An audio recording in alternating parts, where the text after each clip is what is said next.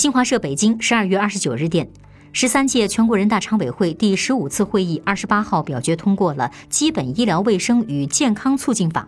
该法对暴力伤医行为作出了明确的界定和处罚，还特别规定了医疗卫生机构执业场所是公共场所，从法律的角度阐明了国家对医务人员的保护。